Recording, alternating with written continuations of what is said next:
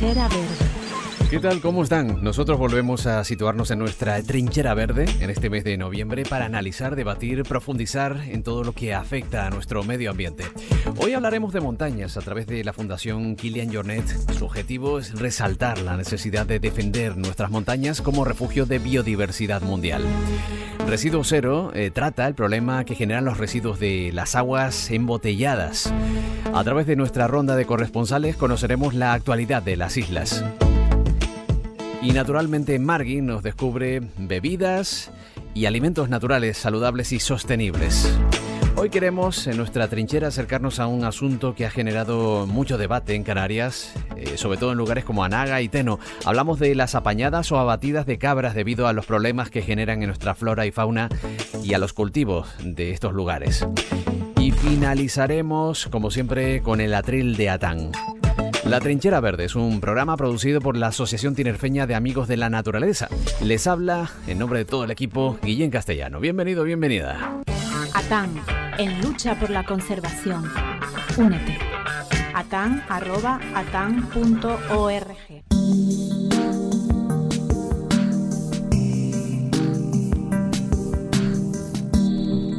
Si el mar cubre las tres cuartas partes de nuestro planeta, las montañas cubren el 25% de la superficie de la Tierra. Nos proporcionan agua y recursos naturales y también economía eh, dependen directamente de estos entornos. El cambio climático ha afectado a la flora y a la fauna, sin duda.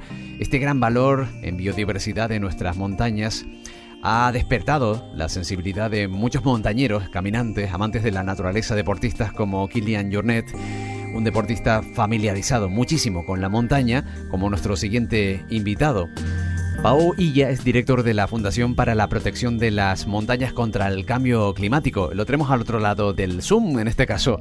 Pau, ¿cómo estás? Buenas tardes. Hola, buenas tardes. ¿Qué tal? Pues bien, bien. Muy bien. La situación supongo que, bueno, seguro que un poco peor que la vuestra por el tema del COVID, pero mm. bien. Sí, la verdad que la, situación está bastante complicada. Eso también ha propiciado que mucha gente se lance a, la montaña. ¿eh? Yo no sé si lo has notado en, en, tu caso, después del confinamiento, ¿no? Como que nos ha dado a todos por caminar. Sí, porque realmente pues la gente se ha volcado los fines de semana a caminar, caminar y nada, hace falta que un día te saquen alguna cosa que no igualmente no la hagas, pues cuando te han dado vía libre, pues bueno, una cosa positiva es que la gente ha empezado a hacer eh, más ejercicio que antes. Sí, mientras no se formen colas como en el Everest, ¿no? Bueno, ha causado un problema que sí, que es la saturación en, lo que es la montaña. Y es ahí donde debemos de incidir y educar a la gente. Precisamente por eso se crea esta fundación, ¿no? Para resaltar la importancia que tiene, pues por ejemplo, en la generación del agua que consumimos, ¿no? Un bien preciado para la humanidad simplemente por nuestro interés. Pero hay mucho más. Eh, las montañas, además, cuna de, de tradiciones, de economía, propician el bienestar y por supuesto hacen posible que nuestra biodiversidad pues siga existiendo, ¿no? Sí, sí. Mm, bueno, me estás comentando el papel del agua, pero bueno, tenemos que tomar lo que es la montaña de una manera global, porque las montañas mm. tienen un, papel clave en nuestro sistema global. Sin ellas y su entorno no existiría vida. Y por eso es esencial conservarlas y gestionarlas de forma sostenible. Y es un poco con esta filosofía que ha nacido la Fundación Kilian Jornet.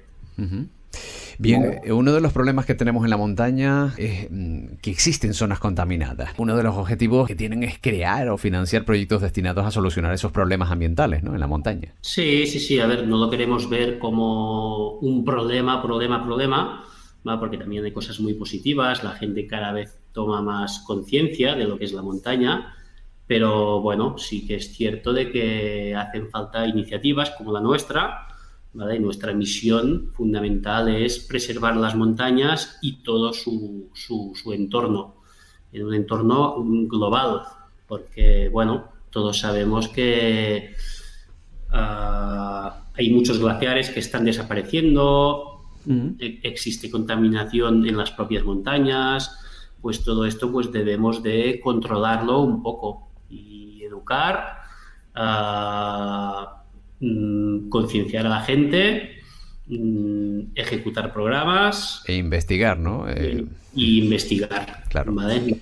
Los pilares fundamentales de nuestra fundación son, que lógicamente van conectados, es por un lado educación y toma de conciencia, por otro lado investigación, porque nos interesa investigar para después poder actuar, y en un tercer lugar, pues acciones directas, como serían pues una simple limpieza de, montaña. Nosotros nos movemos siempre en esos tres pilares. Bueno, está con nosotros en el estudio Carlos Galván, nuestro compañero de, de ATAN. Carlos, ¿cómo estás? Hola, muy bien. Sí, bueno, que quería preguntarle también a Pau, ¿no? Porque mm, me gustaría que nos comentara un poco cuáles han sido también lo, que les ha motivado ¿no? a crear esta fundación. Entiendo que ha sido quizás Kilian en primer lugar, el que a lo mejor lanzó la idea, o, entre varios dentro de, la, de los que componen la fundación. Pero quería saber si en los años que llevan a lo mejor tanto Kilian como los que componen esta fundación, han visto la evolución a, peor, ¿no? De, lo que son las montañas, ¿no? Si visualmente les ha provocado esta, esta ansiedad y estas ganas de hacer algo, y eh, porque tenemos casos, como hemos leído, ¿no? Como en los Pirineos casi que en 35 años han, han desaparecido bastante, pues, bastante volumen de los glaciares, ¿no? Entonces, que nos comentes un poco, ¿no? De si estas motivaciones han sido esto, lo que han visto por ahí, ¿no? en sus rutas. A ver, mm, lo que tengo que comentar es que no es una idea que Kilian haya tenido de un día para otro, porque Kilian ha, nacido, como sabéis, en la montaña, ha crecido en la montaña y ha desarrollado su, su profesión en la montaña. Entonces es normal que Kilian ama la montaña y desde siempre Kilian pues, ha querido lo mejor para la montaña y Kilian siempre ha sido un activista de la montaña y ha intentado transmitir muchos valores de, conservación de, lo que es la propia montaña. Entonces, mm, como os comento, Kilian siempre ha sido un activista y ahora pues él está en un momento de su vida en el que sí que es cierto que ha dejado de hacer algunas competiciones, ha creado una familia, como todos sabéis, y ha encontrado el momento de él pues poder crear esa fundación que era una ilusión que llevaba ya muchos años um, en su cabeza. Y te, os, os comentaría de que Kilian ha hecho muchos retos, ya sabéis que ha ganado todas las carreras del mundo, ya sea el running o de esquí de montaña, ha subido en una semana dos veces al Everest, tal y cual, pero os diría que este proyecto para él es el más importante de su vida. Eh, antes hablábamos de eh, esos mm, puntos de actuación, ¿verdad?, que, llevan a cabo ustedes. Em, eh, ¿qué, proyectos han materializado, no sé si en la montaña o ya en la ciudad, para concienciar a esas generaciones, ¿no?, que de alguna manera actúan o influyen en las tomas de decisiones futuras y presentes, ¿no? Mira, el primer proyecto, como se puede bien ver en nuestra web, ha sido pues focalizarnos en la investigación de los glaciares. Nosotros a través de las Naciones Unidas, que fue un estamento que nos asesoró desde un principio, y nos pusieron en contacto con la Universidad de Zúrich, que ahí hay un centro que tiene más de 125 años de, de antigüedad a nivel de investigación, que es el World Glacier Monitoring Service, ¿vale? Y ellos se dedican a monitorizar todos los glaciares del, mundo. Lógicamente estamos hablando de los más importantes o no, porque ellos tienen una aplicación donde salen todos, incluso el glaciar del, Aneto. Entonces, nuestro primer proyecto es financiar una máquina que se está desarrollando en Francia y está ya en su última fase, que se llama Smart Stake, es en inglés, y es un, bueno, pues imaginaros una máquina que es como un trípode que se coloca en sitios estratégicos de cada glaciar y lo que hace es emitir mm, al momento, vía satélite, los datos mm, del estado del glaciar día al día, pues la calidad de la nieve, el retroceso que están siguiendo y todo una serie de datos que hace unos años mm, solo se podían tomar de manera manual. imagínate que si quieres ir a, tomar datos, puedes organizar X personas que suban a un glaciar, tomen sus datos, pues esto nos permite al momento desde un despacho saber ah, cómo está el glaciar. Entonces, nuestro primer proyecto es intentar financiar para los mm, principales glaciares del mundo que tengan una máquina de estas para hacer un control y una investigación. Sí. Ya, eh, ya, tenemos algún dato eh, a través de esta máquina? De momento no, porque como os comento, mm. a ver, tenemos muchos datos porque es una organización que lleva 125 años de, estudios, hay muchos datos que estamos compartiendo. Pero de momento esta máquina solo hay un prototipo que se ha instalado ahora en Francia, cerca de Chamonix, y ah, estamos en contacto directo con la, empresa que, y sus ingenieros que están desarrollando ya los últimos matices para que en 2021 ya podamos adquirir varias unidades y empezar pues para los glaciares más prioritarios, digamos. Bien, por ejemplo, el glaciar Perito Moreno, ¿no? en el cono sur, que además los científicos han dado buena cuenta del retroceso que está teniendo estos glaciares que se encuentran a lo largo de la geografía mundial. ¿no? Sí, a ver, esos datos ya existen, ¿eh? porque hay un control y hay gente que los supervisa a diario, pero bueno, esto es una herramienta que va a facilitar mucho mucho más. Mucho todo, toda esta investigación y no hace falta irte tan lejos de Perito Moreno sino en, no sé si habéis estado en Chamonix, que hay un glaciar muy importante, que es la Mar de Gles, que es uno de los más importantes de, los Alpes aquí en Europa. Y bueno, pues cuando pasas en coche por ahí y o ves fotos del glaciar y te das cuenta del retroceso, pues impacta mucho. Y la gente pues ah, se cree que es solo un impacto visual y ya dicen, ostras, qué putada, ya no puedo sacar la foto con todo el glaciar como estaba antes y ostras. O sea, no, estamos hablando solo de un impacto visual, que sí que existe, sino de un impacto que, que, nos va a la vida, porque el retroceso de los glaciares pues tiene unas consecuencias en cadena, ¿vale? Como os he comentado, del agua, calidad del agua, de todo, y poco a poco, pues si se van perdiendo glaciares, se pierden sistemas de la montaña que poco a poco pues nos sacan vida. Sí, luego. Carlos. Sí, es que lo estabas comentando ahora y, yo me estaba acordando también. Yo he estado en, un glaciar que está en Suiza y a mí me chocó mucho, ¿no? Cuando estuve ahí arriba y tenían como una, parte que era visitable, que, como el glaciar había retrocedido, habían puesto como una especie de telas blancas, ¿no? Para recrear un poco la entrada al glaciar, ¿no? Y era un poco triste verlo. Y no sé, con cosas como esta y la que acabas de comentar, ¿no? Como Chamonix, ¿no? Como ha retrocedido y ya la foto no es igual cómo la Fundación intenta, intentará llevar esta información al, al pueblo, ¿no? a la gente, a, las personas, porque parece que siempre que todo lo que dicen los científicos al final parece que se queda ahí y no llega a la gente y la gente sigue haciendo su vida normal.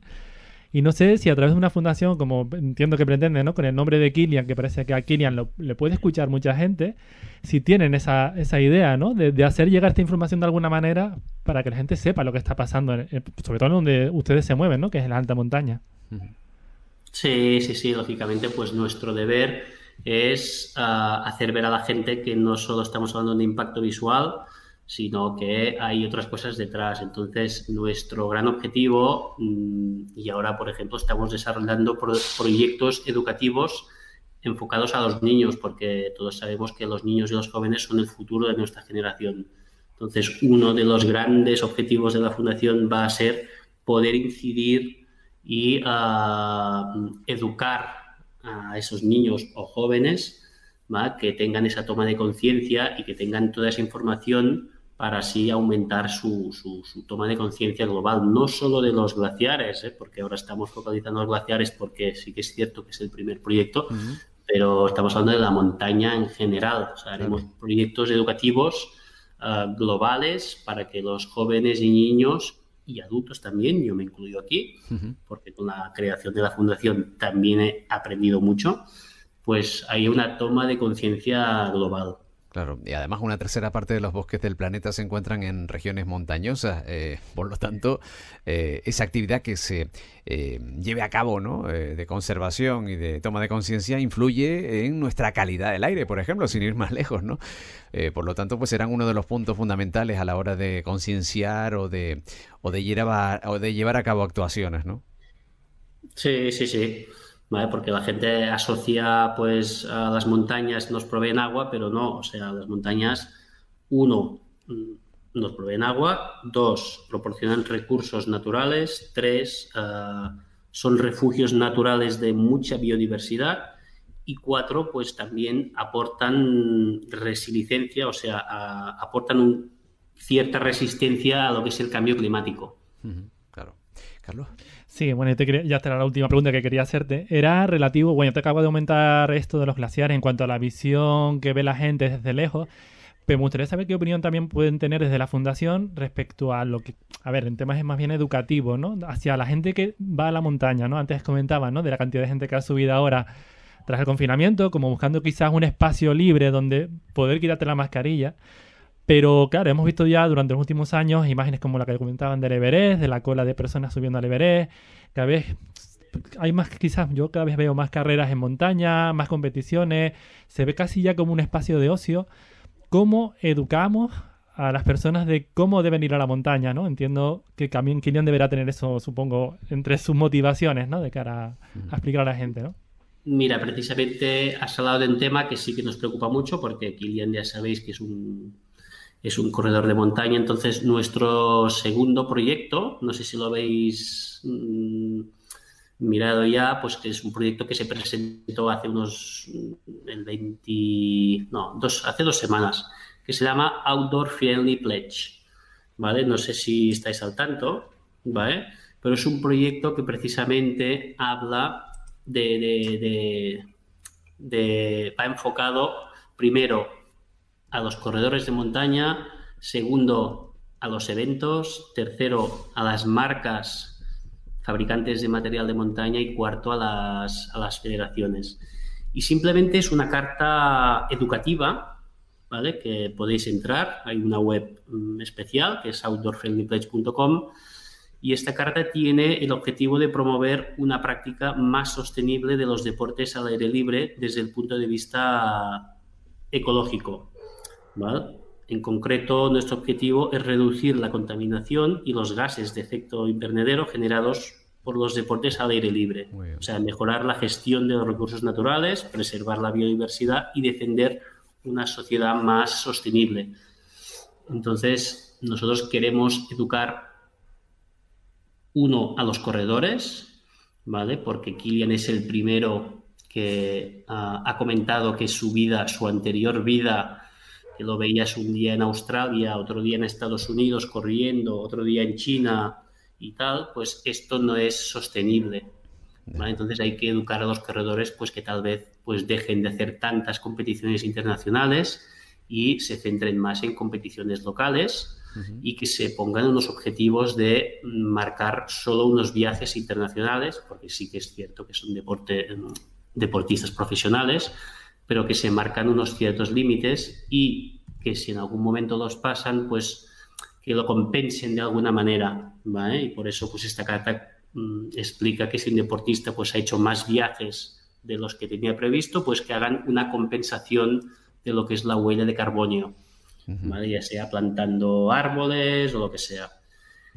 Y lo mismo para los eventos. Nosotros hemos creado todos unas 10 recomendaciones para eventos que los podéis mm, ah, observar en nuestra la web, donde habla de unos objetivos y les enseñamos cómo cumplir esos objetivos. ¿Vale?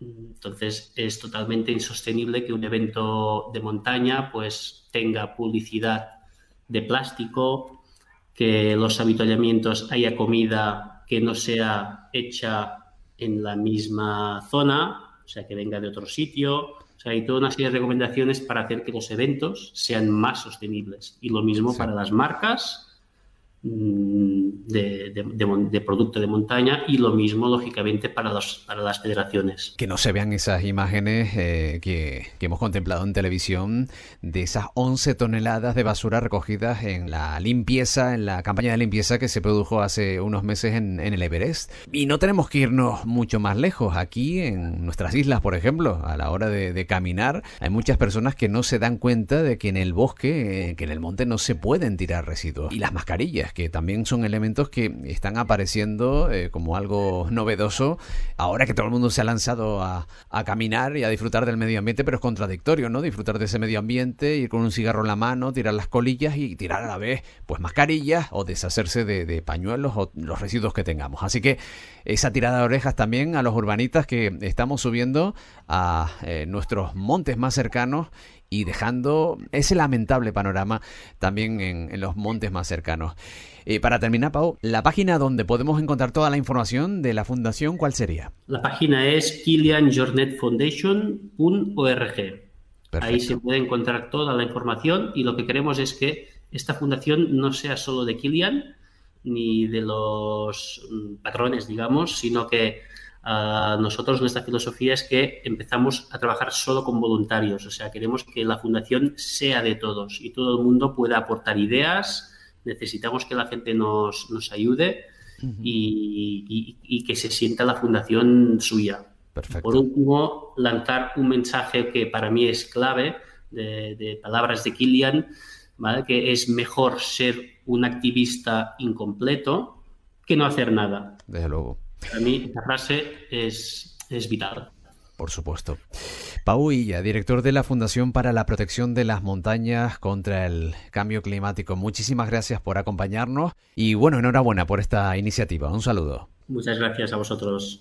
Vamos a eh, abordar nuestra sección Residuo Cero con Néstor Marrero. Residuo Cero. La verdad es que cada vez consumimos más agua embotellada, algo que era inimaginable hace pues 20 años, donde consumíamos el agua del grifo.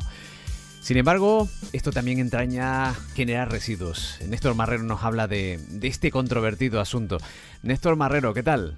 Buenas, Guillem. Esta semana vamos a hablar de las alternativas a las clásicas botellas de plástico que podemos comprar en el supermercado o a las garrafas. La primera alternativa que planteo, pues es la típica de la jarra filtradora. A mí no me gusta porque es muy poco efectiva, el sabor del, agua no queda bueno si, si, si, en, origen no era bueno. Y también está el, el, problema de que al final esos filtros que tenemos que ir cambiando en la jarra también vienen en plástico. Por otra parte, están los típicos filtros de carbón activo, que suelen ser de bambú, que vienen de China, y que son una buena opción porque sueles ponerlo en el agua durante 8 horas aproximadamente y cambia el sabor del agua y además eh, realiza un filtrado. Yo en casa me he decantado por, la, por el reparto de agua a domicilio. Hay varios tipos de empresas que reparten agua y que te pueden traer o botellas de, de vidrio retornables y que realizan los repartos un día de la semana y también las tibias que traen una gran garrafa de plástico duro que dura bastante tiempo y que puedes poner en casa y con un dispensador e irla, e irla sacando a medida que te la vas necesitando. El, eso también tiene algunas desventajas porque produce una huella de carbono eh, por todo el transporte que se realiza. Sin embargo, al no producir envases, los envases son retornables y eso reduce mucho esa huella de carbono comparada con comprar botellas de plástico cada vez que al final acaban en la basura. Una cosa que es muy importante saber es que eh, ahora se, ha puesto muy de moda el agua en cartón. No hay agua en cartón. Si el agua viniese en cartón, se mojaría y se derramaría toda, porque el cartón se desharía. Eh, viene en brick y el brick es mucho peor que el plástico. Si nuestras opciones son comprarla en brick o comprarla en plástico, es mucho mejor el plástico, porque al final el brick es mucho más difícil de, reciclar. Y, y, esas son las opciones que yo propongo. En Canarias tenemos varias empresas que realizan reparto de agua a domicilio y que funcionan bastante bien. Ajá. Y si no, la destiladera, como la que tenemos aquí en el estudio, ¿no, Carlos? Sí, sí. Y si no, no beber agua. Eh, bueno, eso sería muy radical. bueno, Néstor Marrero, muchísimas gracias por traernos esa, esa sección. Vamos a nuestra ronda de corresponsales. Ronda de corresponsales.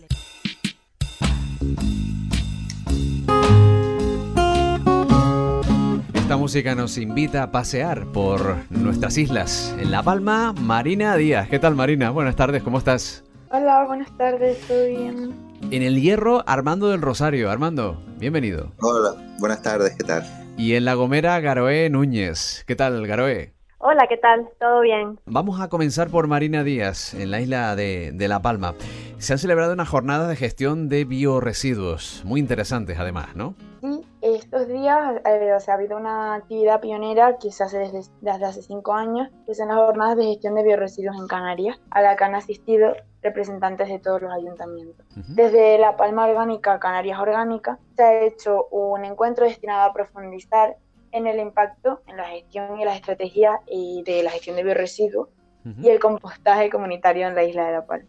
Bien, precisamente eh, sobre este asunto también parece ser que en el hierro se realiza mm, un reciclaje de restos vegetales en los puntos limpios que luego se dedican pues a la generación de, de abonos o como cama de ganado, ¿no? Sí, justo en la isla del Hierro, pues desde el área de medio ambiente que pertenece al Cabildo del Hierro están realizando este tipo de gestión de los residuos en los puntos limpios.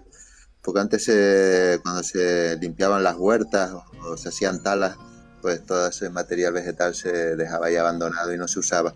Y ahora, sin embargo, pues están dándoselo a los agricultores para crear abono o a los ganaderos para darle de comer a los animales. Así que, bueno, una forma interesante de reciclar nuestros recursos. Desde luego, y a la espera del cubo marrón, ¿no? De restos orgánicos que se va implantando poquito a poco a lo largo de la geografía de España, ¿no? Sí, es bastante importante porque si te fijas, la mitad de nuestra de nuestros residuos son materia orgánica que no se está reutilizando, ¿no?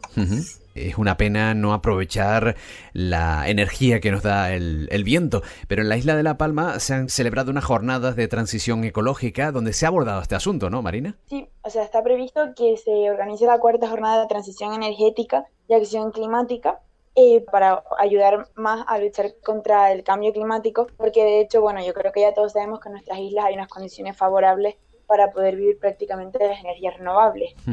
Y de hecho, desde enero hasta el mes de septiembre, aquí en La Palma, en los parques eólicos, eh, se ha hecho un estudio en el que se llegó a la conclusión de que eh, con la producción de la energía equivale al consumo de 4.749 hogares. Por lo tanto, cada vez eh, estamos más seguros de que la isla, eh, con un mayor desarrollo de estas energías, podemos llegar todos a vivir de, energías que no contaminen y ir eliminando poco a poco el uso de, las energías fósiles.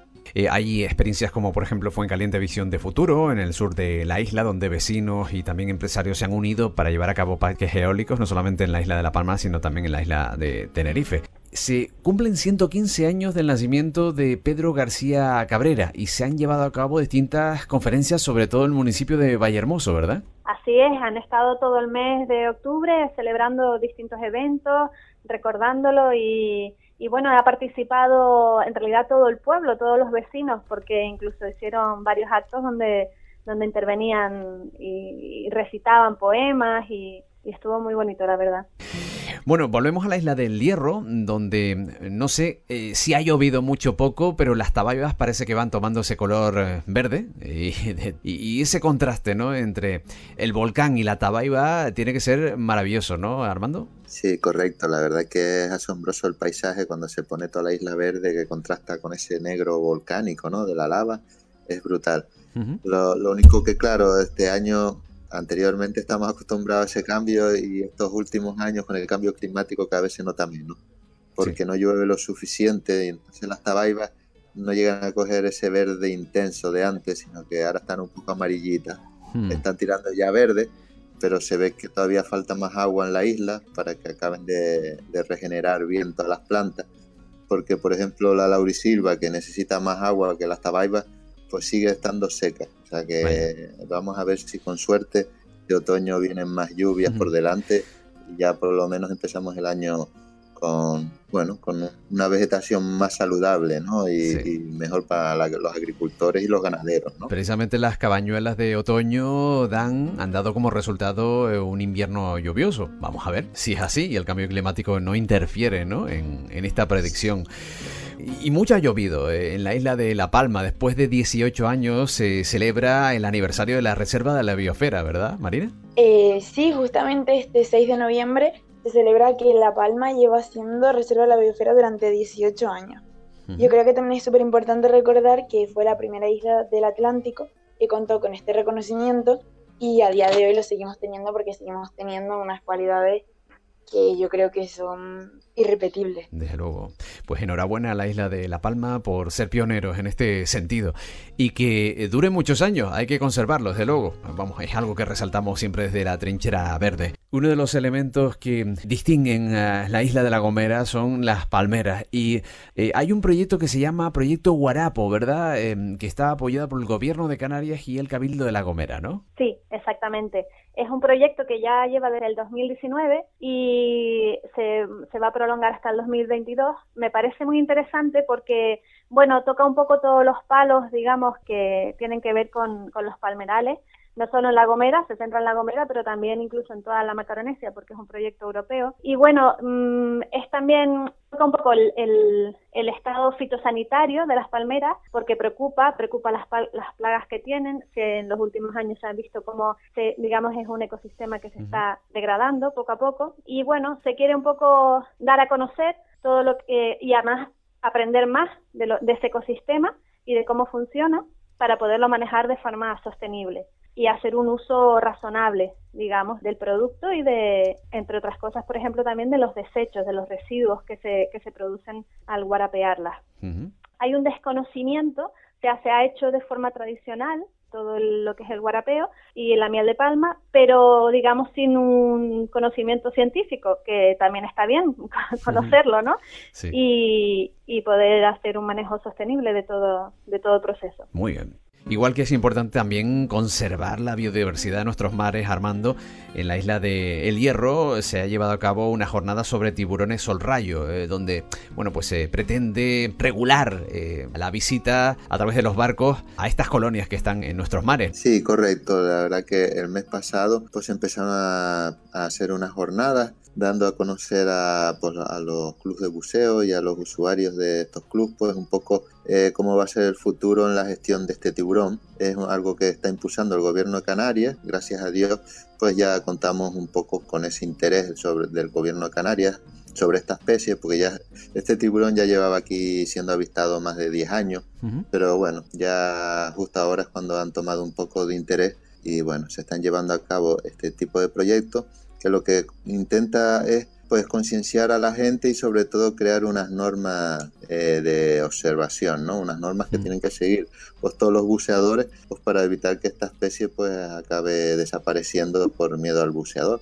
Porque realmente bueno, hay una hay un artículo científico que fue escrito por el Instituto de Ciencias del Mar de Barcelona y por el equipo de Ocean Brothers, que son originarios de aquí del Hierro. Y este artículo científico es el primero que se ha escrito aquí en Canarias, el tiburón sol rayo. Y bueno, en, ahí pues hay un par de detalles interesantes, ¿no? Uno es que hay hembras de este tiburón que repiten pues varios años en, la misma zona, o sea, como que el Hierro mm. es una zona habitual donde estas hembras vienen que se llama filopatría este fenómeno, ¿no? Cuando una especie repite en el mismo lugar varias veces, pues en tres ocasiones se ha visto a la misma hembra, ¿no? Por ponerte un ejemplo, o sea, que es un sitio bastante importante para estos tiburones. Y después otra observación sobre esta hembra que, que se observó tres años diferentes aquí, pues ha sido que se ha descubierto un cambio en su comportamiento, ¿no? El primer año de observación como eran pocos buceadores, pues la hembra se permanecía ahí confiada, ¿no? En el siguiente año que se observó, pues ya la hembra ya tenía un poco de comportamiento evasivo, pero seguía confiada. Y ya en el último año, en el tercer año que se ha visto a la misma hembra, pues sí que había cambiado totalmente su comportamiento, ¿no? Ya después de varias veces que fue observada y con todas las visitas de los buceadores y el acoso, pues esta hembra ya directamente veía buceadores y ya se iba a las profundidades y ya no aparecía hasta cuatro días después y enseguida veía otra vez buceadores y se iba otra vez a las profundidades, con lo que bueno, eh, pocas observaciones para llegar a un, una certeza, pero sí se puede observar que, claro, eh, el acosar a estas especies tan frágiles y salvajes, lo único que implica es ahuyentarlas y, evitar que vuelvan, ¿no? Claro. como cualquier animal salvaje, pues si uno los persigue o los acorrala o los les toca las aletas o lo que sea, pues siempre pues acabarán desapareciendo. Bueno, pues les agradecemos a nuestros corresponsales en la isla de La Palma, Marina Díaz. Muchísimas gracias. Muchísimas gracias a ustedes por invitarnos una semana más. Desde el Hierro, Armando del Rosario, muchísimas gracias por acompañarnos. Sí, muchas gracias y buenas noches.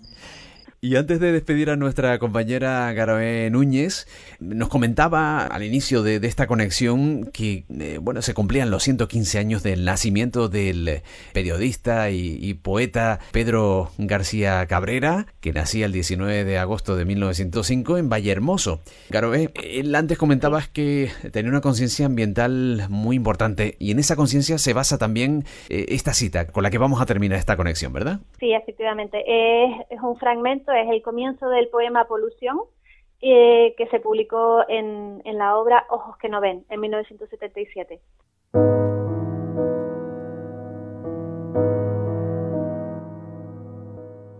Ahora sí que estamos en capilla. Ningún juez ha firmado la sentencia para dejar de ver el rostro de los días, los cabellos del aire, los pies de las montañas. Las fábricas se salen con las suyas, inmolan lo que aún nos quedaba en el haber, y la muerte produce dividendos en esta sociedad a tumba abierta que llaman de consumo.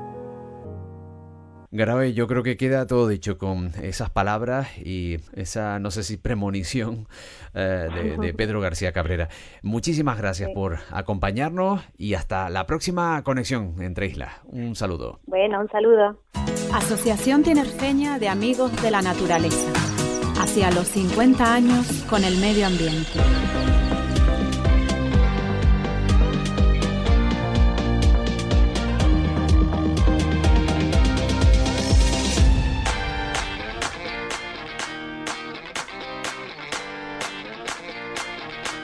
Desde hace varios años hay un debate abierto en torno a la posible plaga de cabras eh, asilvestradas que están en los eh, parajes naturales de Teno y Anaga.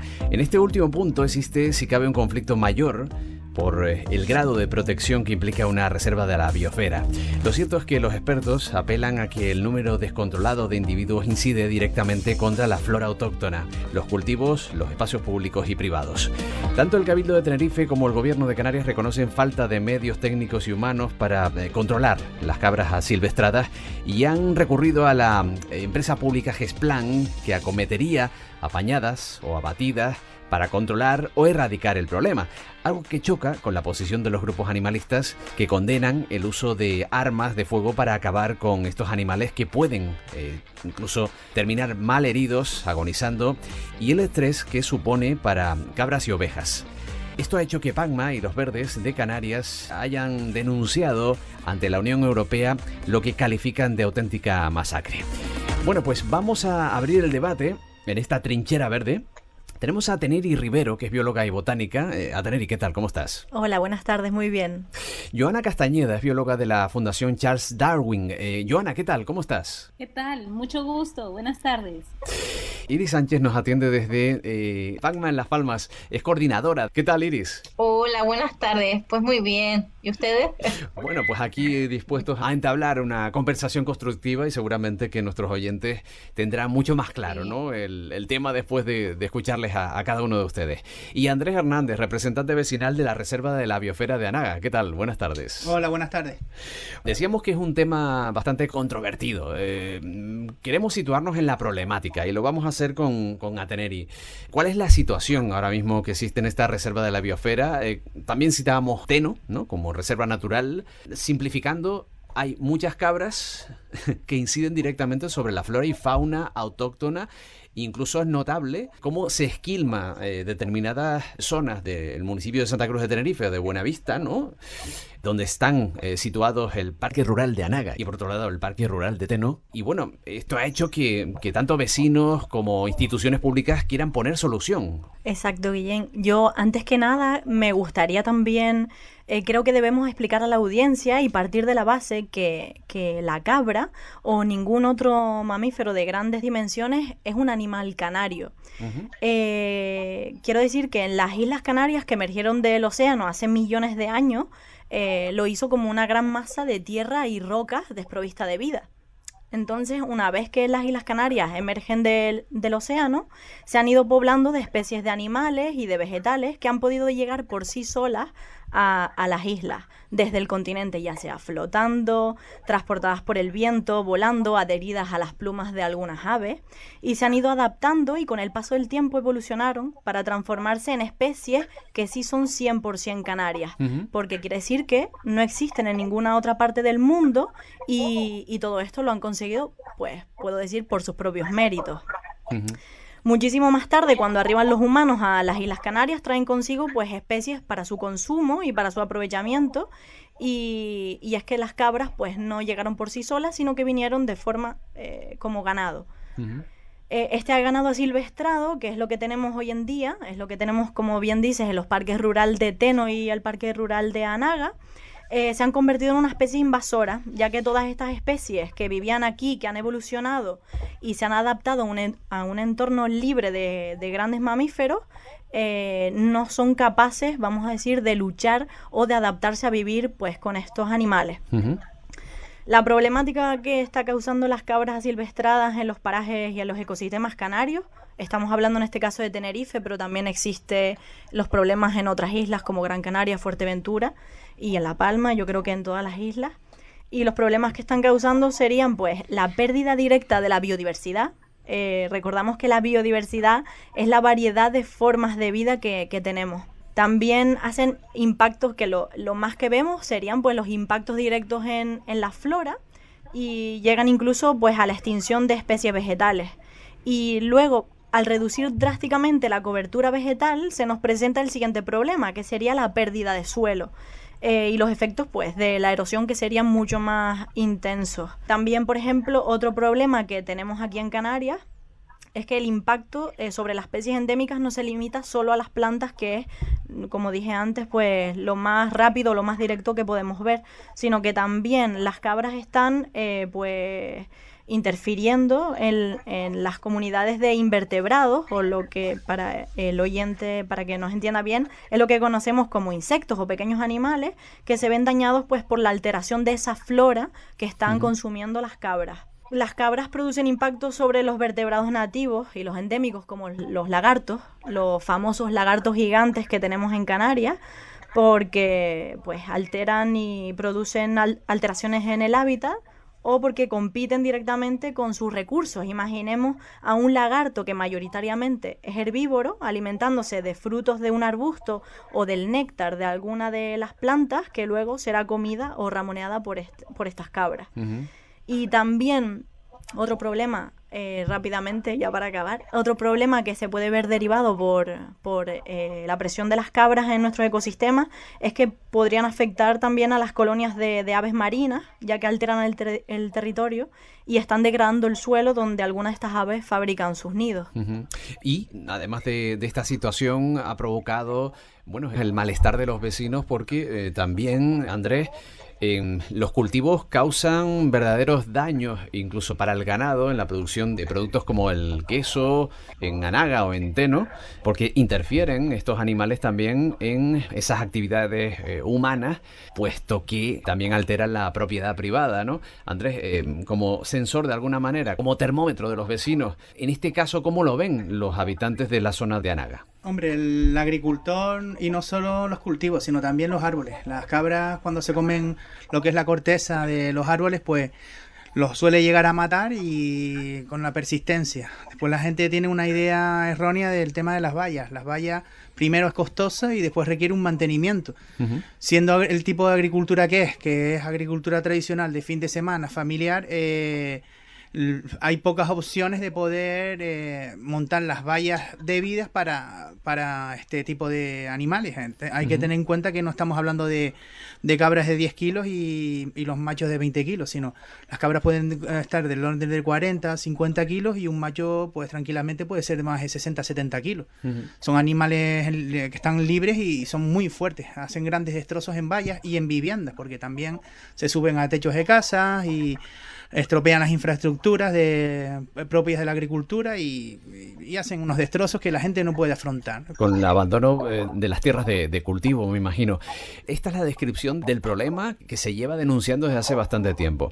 Em, eh, yo acabo de acceder a la página de, de, Pagma y donde se exige la, la paralización inmediata del exterminio de cabras silvestres en Canarias. Ni capturas ni armas, el sufrimiento no es una opción.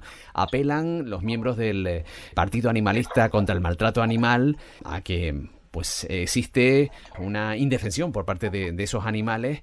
Iris Sánchez, coordinadora de PACMA en, Las Palmas de Gran Canaria.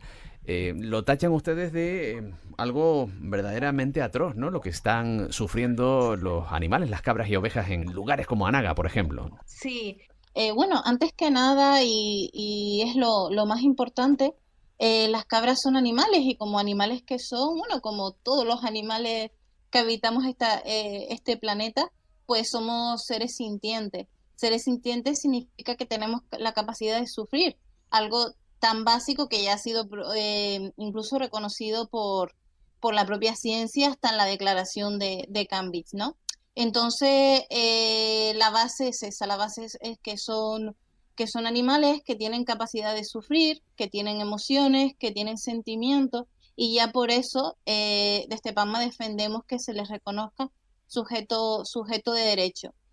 Eh, y es más, eh, teniendo siempre en cuenta que estos animales están ahí porque han sido víctimas de, la especie humana y, los únicos culpables de que los estos animales estén ahí, pues son al final ganaderos e irresponsables que no, que no han sabido eh, gestionar estos animales y es injusto que ellos tengan que pagar estas situaciones incluso con, con, su, con su propia vida, ¿no?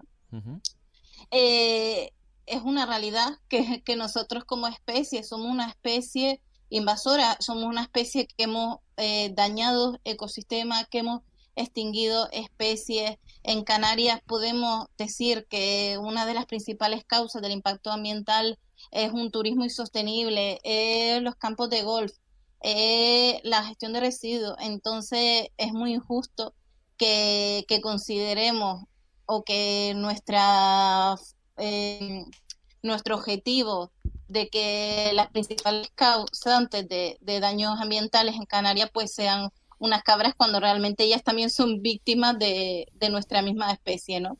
Ustedes incluso ah. eh, han denunciado que muchas eh, cabras terminan agonizando, puesto que esas abatidas no son certeras y que terminan muriendo, además agonizando, ¿no? De, forma inhumana o inanimal. Sí, Sí, sí, totalmente. Eh, estamos hablando de que las cabras, eh, las poblaciones caprinas que habitan en las cumbres de nuestra isla llevan años siendo perseguidas, capturadas. Por ejemplo, en Gran Canaria, primero fueron abatidas, que lo que se logró fue crear un gran impacto en la sociedad, porque la, una sociedad que demanda eh, ya políticas y derechos de los animales, pues al ver esa situación en la que en la que todos pudimos ver a estas pobres cabras agonizando en las montañas, y bueno, con los años, pues por ejemplo, aquí en Gran Canaria se optó por otros métodos como son las apañadas, pero que al final el objetivo sigue siendo el mismo que es, o bueno, capturar y mm, perseguir a estas cabras y utilizarlas para la explotación y para, y para, el, para el beneficio humano, ¿no?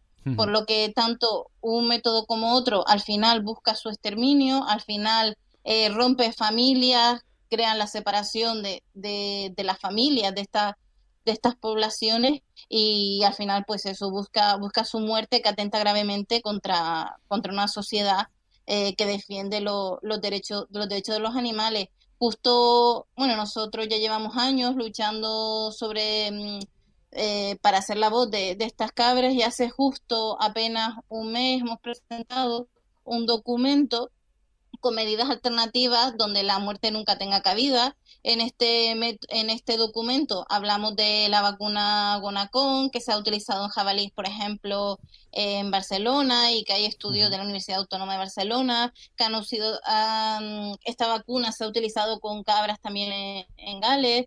Y bueno, en este documento presentamos otras alternativas como vallados resistentes, eh, mm, repelentes, métodos que donde la muerte y el sufrimiento de las cabras nunca nunca tengan cabida porque básicamente dime.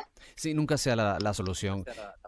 Sí, ¿verdad? Sí, y, básicamente porque las cabras, bueno, son sujetos de derecho porque son, son animales sensibles que viven con su familia en la montaña y desgraciadamente es una, es una pena poder observar que los pocos animales que pueden habitar en libertad, pues nosotros encima, pues esa, esa parte egoísta nuestra que, que, lo, que los capturamos, los perseguimos y, y los radicamos, ¿no? Y debe de crear una convivencia de, de respeto, ¿no? Cuando realmente nosotros somos los principales causantes del daño en este planeta y bueno, y en estas islas, ¿no? Eh, Iris, eh, dentro de un segundito, dentro de un momentito, vamos a hablar de esa vacuna que esteriliza mm, a las cabras y por lo tanto, pues impide esa proliferación de esos individuos en, en, las montañas. Vamos a irnos hasta las Islas Galápagos. Ahí está, antes la saludábamos, Joana Castañeda, bióloga de la Fundación Charles Darwin, y vamos a, a este archipiélago porque ahí se ha llevado a cabo una experiencia que ha controlado el número de individuos, en este caso también de, cabras. Joana, exactamente cuál es la, solución que se ha planteado en Galápagos. Hola, ¿qué tal? Mucho gusto. Sí, bueno, desde 1961 la Dirección del Parque Nacional Galápagos ejecutó eh, por primera vez la erradicación de cabras en varias islas, comenzando en la isla Pinta, en donde se encontró al solitario George. Fue la única especie, lamentablemente, que se pudo encontrar en esta isla y que eh, fue algo que motivó aún más el que se erradique las cabras en las otras islas que no estaban pobladas.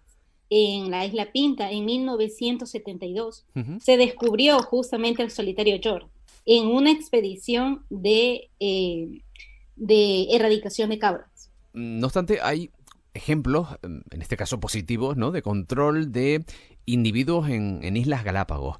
¿Cuáles son las técnicas que se han utilizado?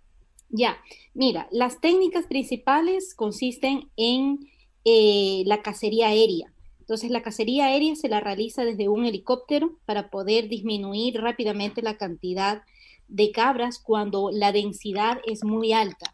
Cuando esta densidad ya baja, la cacería se lo hace por tierra, utilizando perros entrenados para poder olfatear a las cabras. Entonces, de esta manera, utilizando rifles, se matan a las cabras, se deja ahí el cuerpo sin vida de las cabras para que el suelo pueda enriquecerse y pueda nuevamente eh, recuperar todos los minerales, todos los nutrientes que fueron consumidos. Y una vez que se realiza esta cacería ya por tierra, se hace una un último método que se llama la técnica cabra judas, que consiste en poner un collar radiotransmisor que eh, hace que las personas que van a realizar esta erradicación puedan encontrar a las manadas de cabra, porque esta cabra judas es soltada, previamente se esteriliza y se le colocan unas pequeñas inyecciones de hormonas para ponerla como en celo. Entonces, de esta manera, los machos tratan de protegerla y eh, se van en, manada. Entonces, es mucho más fácil realizar la erradicación y de esta manera se exterminan todas las, las cabras. No sé si este tipo de, técnicas ha recibido alguna contestación popular. ¿Cómo lo ha acogido la, población de Galápagos? Eh, yo creo que es importante mencionar que Galápagos es conocido, yo no sé cómo ustedes lo conozcan, pero Galápagos es conocido por la exuberante riqueza eh, que, tiene eh, por su endemismo. Entonces, gracias a ese endemismo, gracias a esa conservación que tiene Galápagos, el turismo ha venido y el turismo es el que genera la, la parte económica de Galápagos.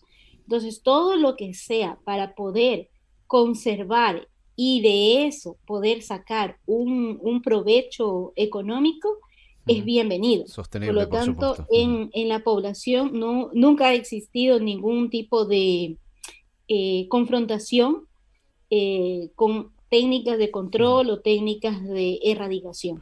¿Y en qué se ha notado eh, la mejora de los hábitats que antes pues estaban eh, afectados por esta cantidad de individuos que pastaban, que se alimentaban de la flora autóctona. Ya, mira, por ejemplo, de las 10 islas te menciono algunas. En la isla española, por ejemplo, la recuperación de la, de la, de la flora fue eh, bastante notoria. los arbustos estaban eh, desaparecidos realmente. Entonces, con técnicas ya de recuperación de ecosistemas, ahora se puede ver, se puede ver todo un área cubierta de vegetación y no solamente de vegetación, sino también de aves que pueden anidar en estos, en estos arbustos. Eh, por ejemplo, también en la isla Santa Fe. Santa Fe es un oasis. Es algo que te quedas maravillado de ver la belleza que tiene. Y Santa Fe fue también restaurada con opuntias que son de la misma isla y posteriormente con tortugas. Entonces ahora lo que tú ves Santa Fe, de lo que antes era con cabras, ves algo que dices, es increíble la restauración que puede existir luego de exterminar una plaga, porque realmente es así. Son plagas, son animales que no pertenecen a este ecosistema y que se están cargando no solo una especie, se están cargando un sinnúmero de especies, no solo de vegetales, sino también de aves, de reptiles, y, de insectos, etcétera. Sí, yo me imagino que nuestros contertulios eh, estarán de acuerdo en este punto, ¿no? Que, bueno, la alta incidencia de individuos, en este caso cabras y ovejas, en un lugar determinado y además hay pruebas que muestran que la flora, eh, la fauna está sufriendo un deterioro importante, incluso desplazando a muchas especies. Estamos mm, situándolo casi, no quizá en el número de individuos, pero sí como lo que ocurre con el rabo de gato, la amapola californiana, ¿no? que desplaza otro tipo de flora mm, autóctona. Yo creo que en eso estamos de acuerdo, ¿no, Iris? Nosotros, eh, evidentemente, ¿vale? No, yo no soy bióloga, no puedo mm, eh, rechazar eh, informes biológicos o informes de científicos, pero sí que como, como, traslada, como trasladé antes, eh, la realidad es que nosotros como especie somos realmente los que más hemos dañado al planeta y, yo, y eso sí que es una, es una evidencia y que eh, nuestra discriminación hacia las determinadas hacia hacia las otras especies pues nos hace que siempre pues bueno pues siempre ellas que las otras especies que son las más que son más vulnerables pues sean las culpables. Eh, evidentemente es una cuestión de, empatía es una cuestión de, sensibilidad.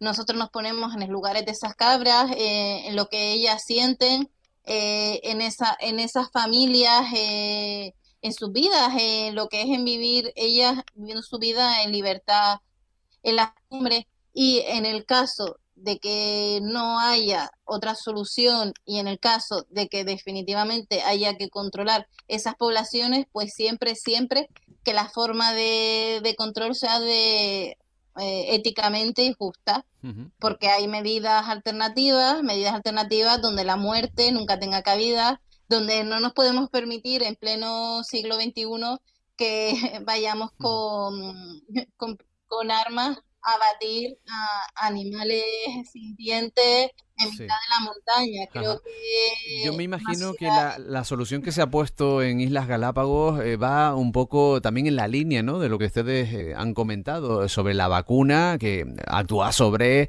la reproducción de las cabras. Yo no sé si eso se, se ha barajado desde las instituciones públicas en lo que conoce nuestra bióloga Ateneri, eh, la posibilidad de esterilizar a, estas cabras, a estos individuos. La metodología que, que se ha llevado a cabo en, en Canarias ha sido siempre eh, hasta la fecha, vamos, las abatidas, que como estábamos hablando, pues son con armas de fuego, y las apañadas, que como se comentaba con anterioridad, pues es una metodología pues que produce bastante estrés al animal y que al fin y al cabo pues estamos haciendo una persecución. Desconozco la verdad hasta la fecha que se haya intentado, que se haya probado e incluso eh, con la vacuna que comentaba antes Iris, eh, por lo que tenemos entendido, es simplemente un estudio piloto. Entonces, eh, también pensando un poco sobre ese tema, una cabra puede vivir hasta 15 años eh, de media en, en, estado silvestre, incluso en explotaciones ganaderas puede vivir un poco más, pero de manera silvestre vamos a decir que una cabra puede vivir 15 años. Comentaba Andrés antes de empezar el programa que una cabra ya puede eh, ser fértil para su reproducción a partir de los 8 meses. Entonces, si nosotros si nosotros cogemos y aplicamos esa metodología, imaginemos que funciona y que es eficaz el tema de la esterilización con esta vacuna, yo creo que no estaríamos acabando eh, con el problema porque nosotros vamos a dejar que esa cabra no se siga reproduciendo, pero vamos a tener unos 15 años de problemas añadidos. Y si sumamos pues todos esos años con eh, multiplicado por la producción, o sea, por la cantidad de cabras que tenemos en el medio natural, yo creo que no sería una metodología efectiva, ¿no? Ya que todos estamos de acuerdo que, que, existe un problema, yo creo que desde el punto de vista práctico no sería una metodología que, que pudiésemos, o sea, con la urgencia que necesitamos la solución de, de este problema. También comentaban que con el tema de que una de las principales causas de la pérdida de biodiversidad, como bien dijo Iris, es este turismo masivo, este descontrol, mm. esta pérdida de, de hábitat y de destrucción que estamos ocasionando las personas yo creo realmente que esto es cierto, pero que eh, yo me imagino como si cuando mientras lo estaba comentando me estaba imaginando una casa, ¿no? Mm. Canarias es mi casa y yo tengo un problema y es que eh, tengo una avería en las tuberías de mi cocina y tengo, un, o sea, se me ha roto las tuberías en la cocina y se me está saliendo el agua por todos lados. Pero es que además tengo una pequeña fuga también en el baño y que también se me está saliendo el agua en, el baño, ¿no? Por decirlo de alguna manera. Entonces yo no puedo cerrar los ojos y mirar y decir, bueno, tengo que arreglar la de la cocina porque es más grande que la del baño y dejar que los problemas me inunden. Yo creo que somos bastante profesionales, hay bastante gente y yo creo que lo que deberíamos hacer es abordar todos los problemas que, que tenemos en, eh, en, conservación en las Islas Canarias. Eh, Andrés eh, ha participado en, en, Apañadas. Andrés es una persona de campo, conoce tanto la problemática como también las soluciones. los vecinos me imagino que estarán en la línea ¿no? de lo que comentaste al inicio. En abatidas nunca he estado. En abatidos no. Solo en apañadas, sí. sí. Y lo que yo he visto por, como todo el mundo por YouTube, eso no son apañadas, eso es captura. Ajá. Eso no entiendo yo por una apañada. Una apañada tiene un procedimiento en lo que los animales, pues, son encerrado, antes estaban los pasos y eso, y esos pasos estaban cerrados para que los animales no se escaparan por ahí. Eh, se van encerrando, se van cercando, los animales van huyendo, en ningún momento vas a estar a menos de 50, 80 metros de, ese animal, con lo que el estrés no llega, no los ves estresados. Y después lo que realmente es, sencillo, al fondo de una cañada o de un barranco, pues se ponen un par de mansos, los animales estos son gregarios, se unen con los mansos y después el cabrero lleva esos mansos con esos animales al, al, al corral y, listo. lo que se ha visto por los medios yo no lo consideraría una pañada, sino una captura, lazos, perros y tal. Eh, ¿Y qué sucede con esos animales? Porque después... Después se mm, reparten entre los cabreros. Ya. Porque eso, el, hay una diferencia entre cabra salvaje y guanil. El, guanil no es como el que está estabulado, pero se, una vez cada cierto tiempo, pues los cabreros los recogen, los tienen de las manos, tienen unos tratamientos, unas vacunas, eh, tienen su, vamos, que no es un ganado abandonado, que no es que esté libre en los riscos. En los riscos, pues, las cabras le dan las teteras, se mueren.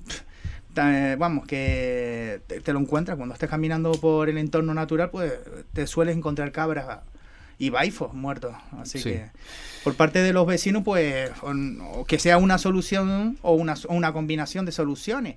Eh, no soy técnico ni biólogo ni nada, sino eh, somos los que estamos padeciendo esta, esta presión de estos animales descontrolados, porque...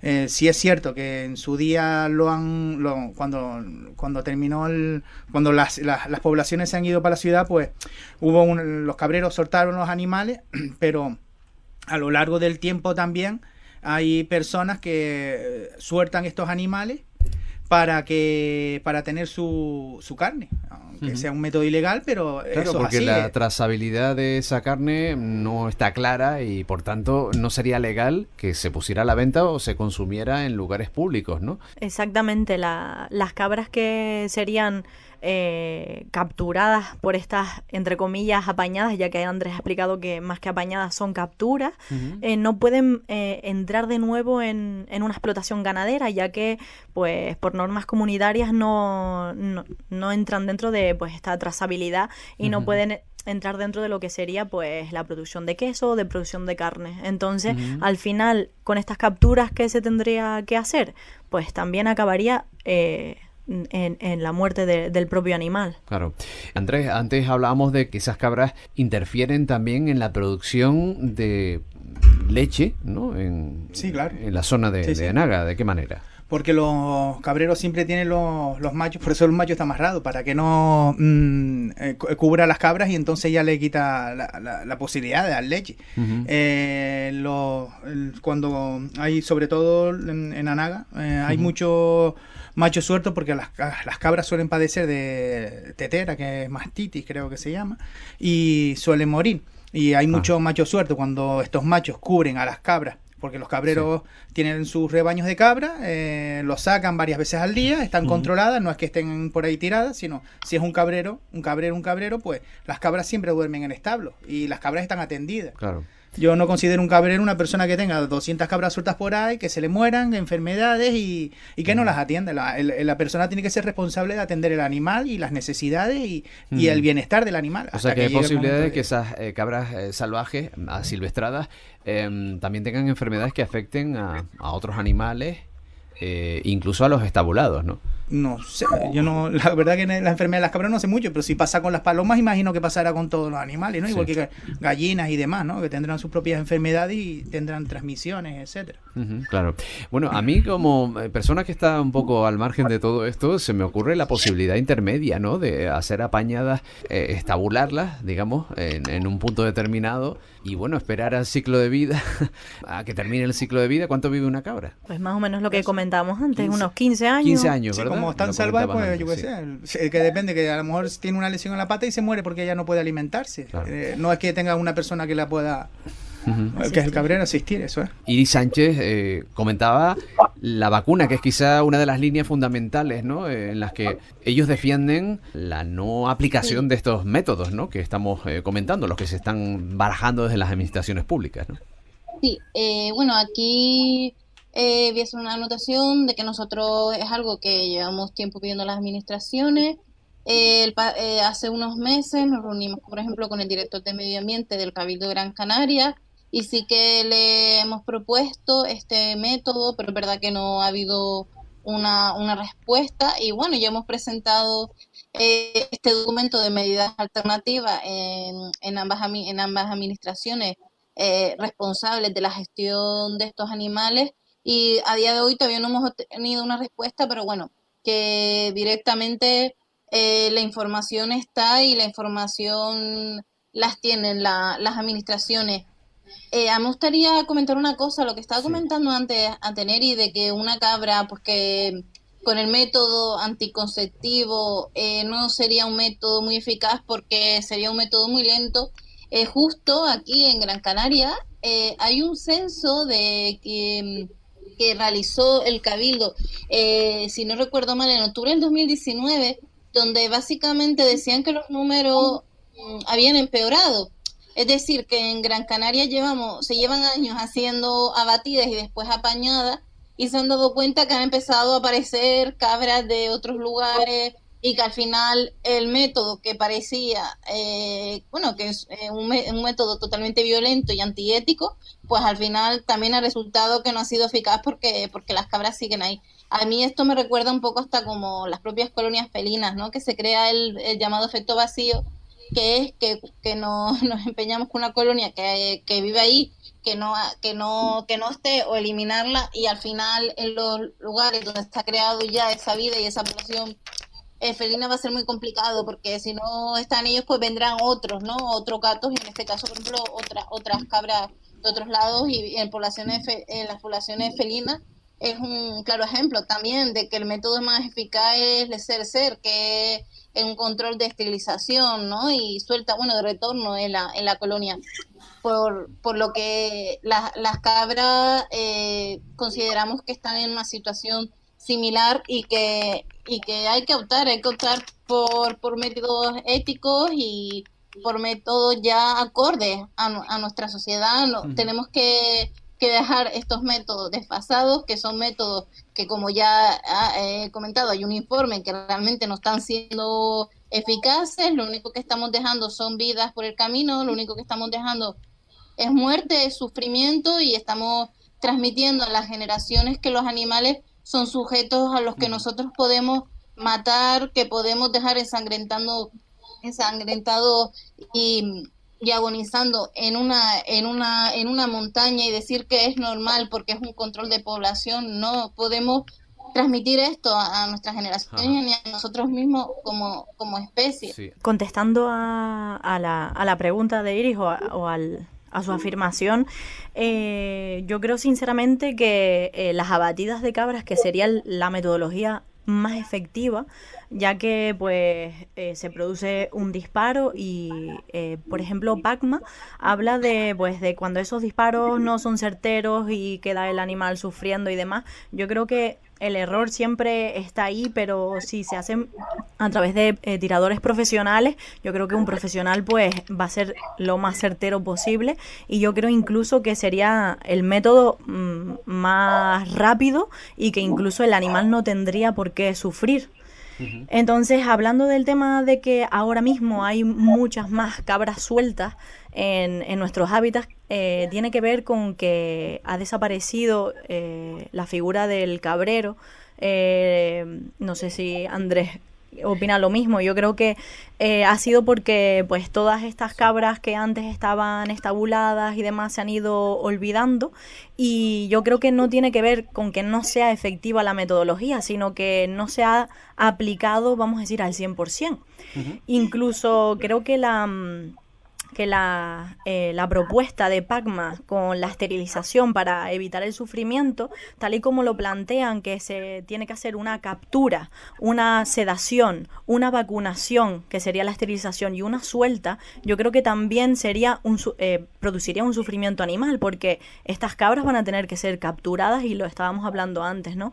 Produce el despeñe de estas cabras, la persecución, el estrés.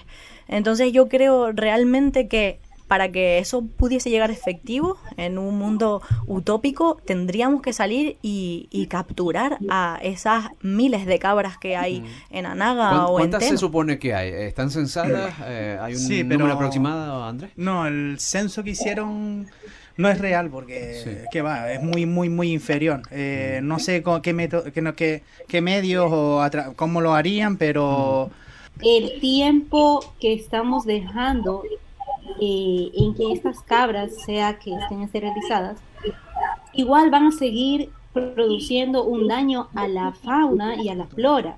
Entonces, eso no lo arreglas con la esterilización de cabras. Porque va a seguir haciendo el mismo daño durante 10 años o 15 años. Y no estamos hablando de una cabra. Estamos hablando de un, un número seguramente bastante grande. Entonces, protegemos a las cabras, pero ¿quién protege a la, flora? ¿Quién protege a los lagartos? En este caso, Joana, los vecinos antes lo comentábamos, mm, no tuvieron oposición, ¿no? No hubo un debate tan importante como el que tenemos aquí, ¿no? Así es, no, no, no, para nada. O sea, la verdad es que, por ejemplo, acá en Galápagos, el tema de conservar a las especies es bastante fuerte. Existe incluso programas de educación cuando las personas vienen acá a vivir. Eh, y se explica, incluso está dentro de, este curso de, residencia, digámoslo así, el tema de ah. especies invasoras y la importancia que tiene el control, de, la importancia que tiene mantenerlas a raya y recordar el lugar donde vivimos, que es patrimonio natural de la humanidad, que eh, es un lugar, una reserva de la biosfera. Mm. Entonces, en esto también, tenemos eso en común, sí, desde luego. Joana, y una cuestión, la esterilización, ¿e-, ¿es muy cara? Eh, no sé, mm, porque aquí a lo mejor se puede alegar una cuestión económica, ¿es efectiva? Está claro que sí es efectiva. No sé qué oposición podría haber existido por parte de, yo qué sé, las autoridades, que es cara, que es un problema, que hay que destinar mucha mano de obra para capturar y luego acometer esa esterilización. Sí, mira, eh, justamente El tema de erradicación, porque se hizo una erradicación, así como te lo comentaba con eh, rifle, cacería, o sea, muerte, eh, fue bastante costosa. El Ecuador eh, tuvo que acudir a otras organizaciones no gubernamentales para poder también obtener estos fondos y proceder a este programa de erradicación. En cuanto a esterilización, no se esterilizan aquí animales que son invasivos, porque es algo, para nosotros es algo absurdo, una pérdida de dinero sin tener los beneficios que queremos. Lo que se hace aquí en Galápagos es esterilización gratuita de gatos, y de perros. Ah, Incluso gatos y perros, controlar su población.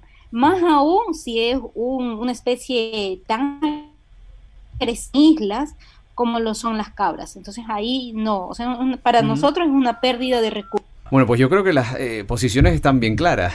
Tenemos Andrés, que con tal de que se solucione el problema que se ha generado a los vecinos de Anaga, en este caso, supongo que también de Teno, quiere una solución, la que sea. Eh, él ha participado en apañadas, pero antes incluso dejaba entrever que eh, también estaría dispuesto a eh, otro tipo de métodos, como la esterilización. vamos, si es efectivo, ¿no? En este caso. Claro, sí es efectivo, porque ya la orografía también eh, varía de un sitio a otro. Seguramente, no sé qué.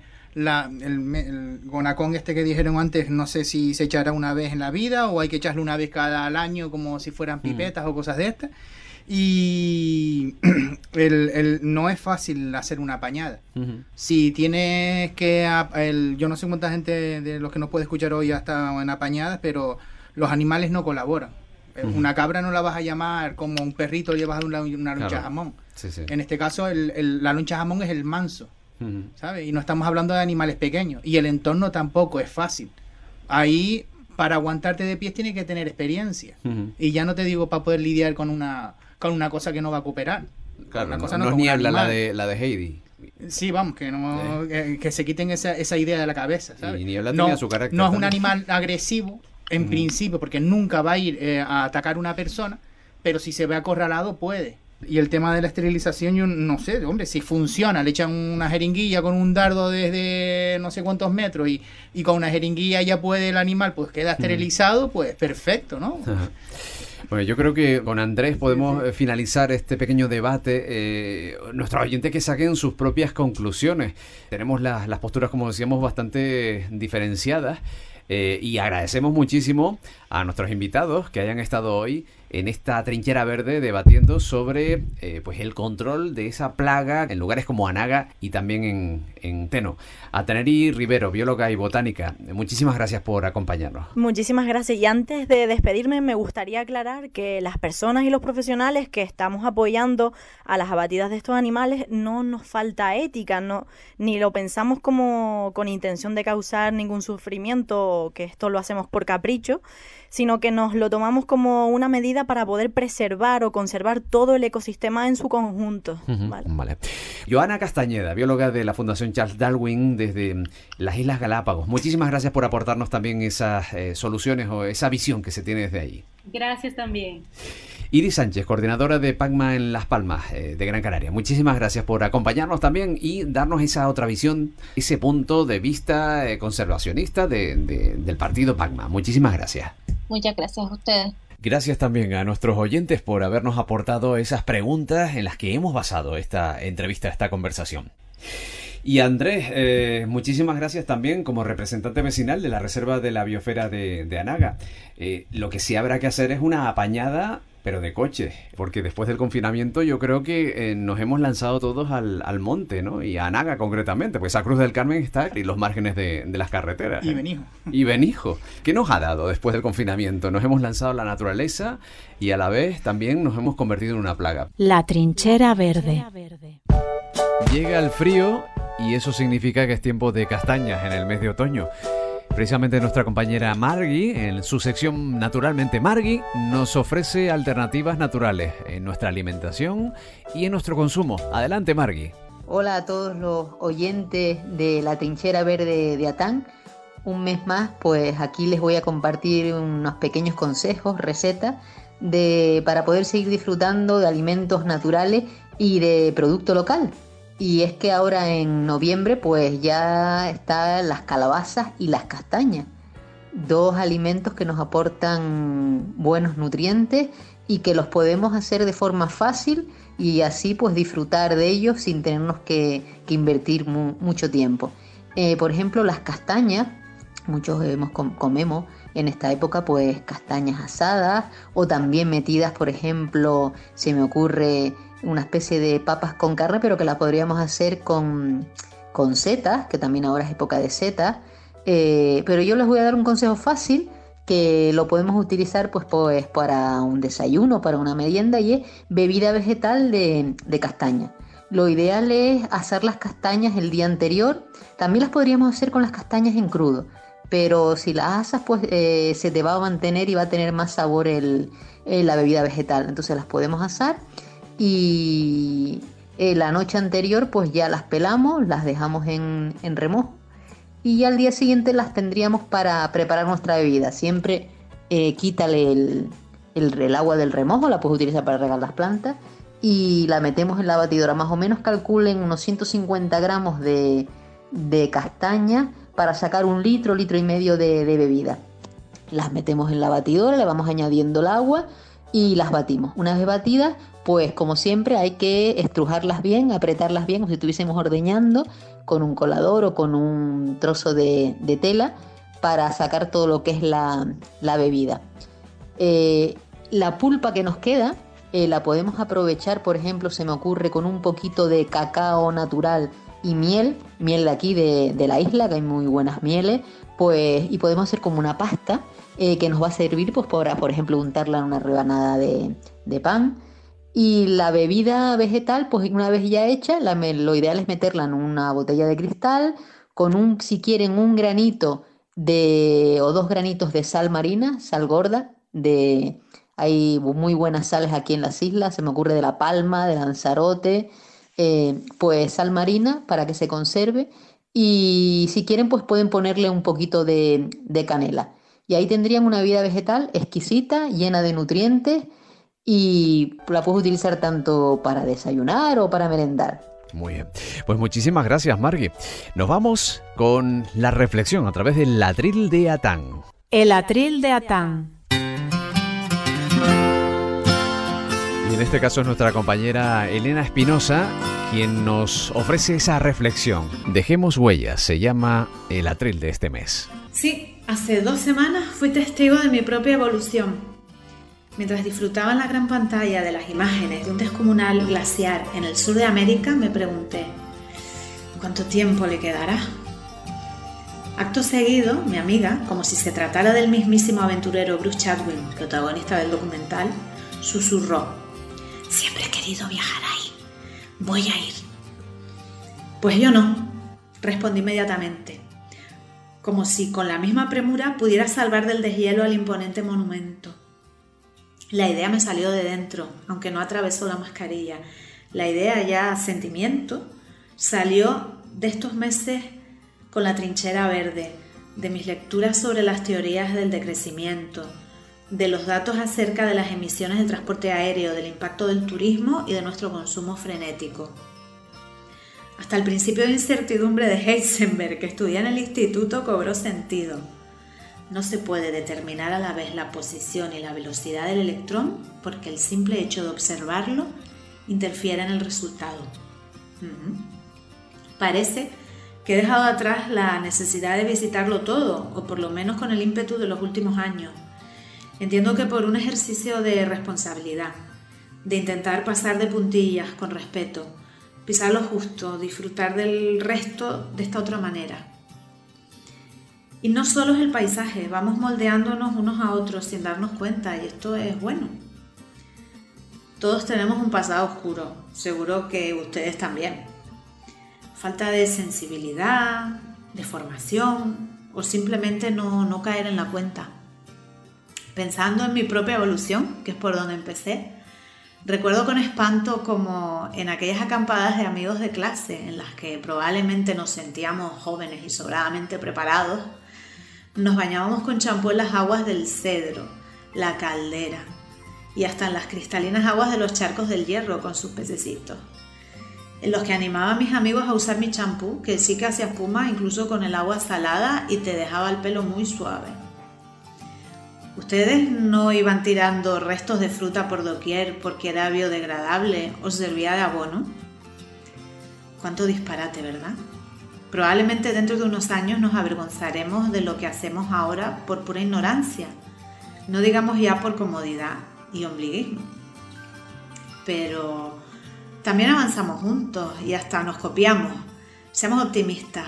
Existe la transmisión oral, la conciencia colectiva, sinergias y todo eso que nos ayuda a madurar como sociedad.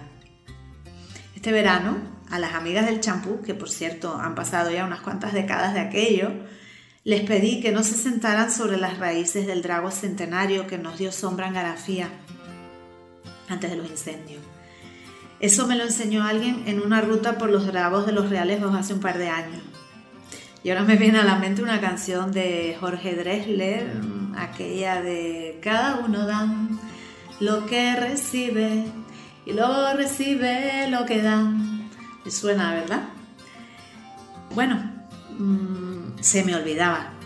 La Cruz del Carmen se colapsa con tanto coche los fines de semana. Estamos todos muy ansiosos después del confinamiento mejor subir en guagua. ¿Qué les parece?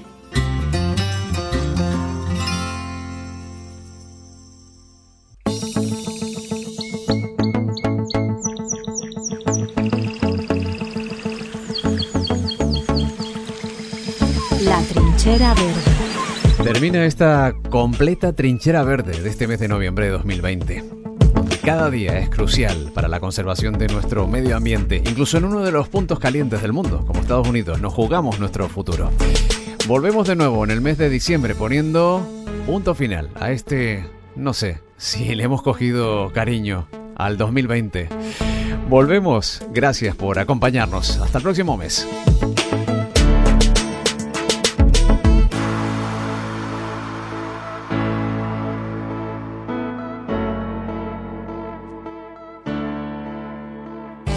ATAN, en lucha por la conservación.